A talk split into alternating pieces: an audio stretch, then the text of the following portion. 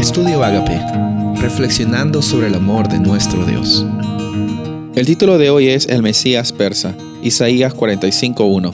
Así dice Jehová a su ungido, a Ciro, al cual tomé yo por su mano derecha para sujetar naciones delante de él y desatar lomos de reyes para abrir puertas delante de él.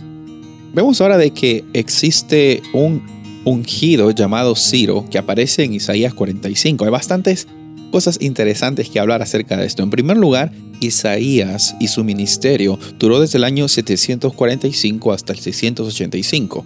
Babilonia fue tomada el año 539, o sea, mucho después de que Isaías falleciese, ya estaba Isaías en Isaías 45, prediciendo que no solamente Babilonia iba a llegar a atacarlos, sino que iba a conquistarlos y eventualmente una persona llamada Ciro iba a liberar al pueblo de los judíos. Estamos hablando de 146 años de diferencia entre esta declaración. En segundo lugar, también dice de que Ciro era una persona ungida.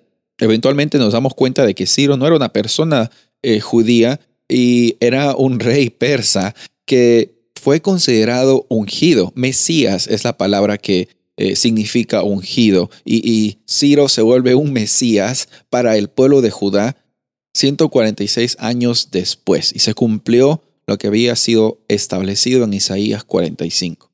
Increíble, la Biblia nos muestra esta profecía, esta forma de, de que Dios siempre tiene el control del futuro. Y si Dios tuvo el control del futuro en el pasado, Dios también tiene el control del futuro hoy.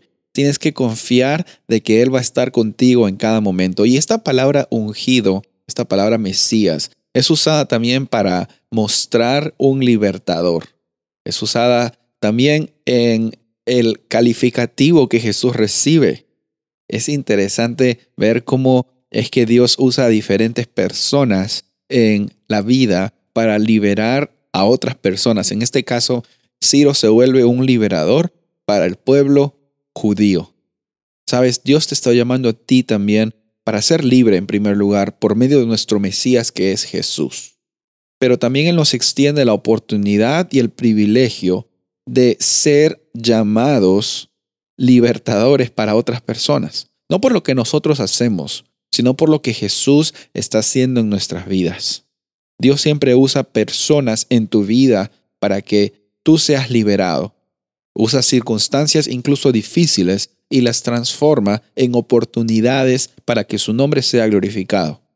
De la misma forma, Dios te puede usar a ti para que puedas ayudar a otras personas a que ellos reconozcan y vean que existe un Dios libertador, que existe un Dios poderoso, que está en el control de este mundo y también tiene el control sobre el futuro. Mi invitación para ti en esta ocasión es aceptar a ese Mesías en tu corazón y ser un agente de liberación para las personas que están alrededor tuyo.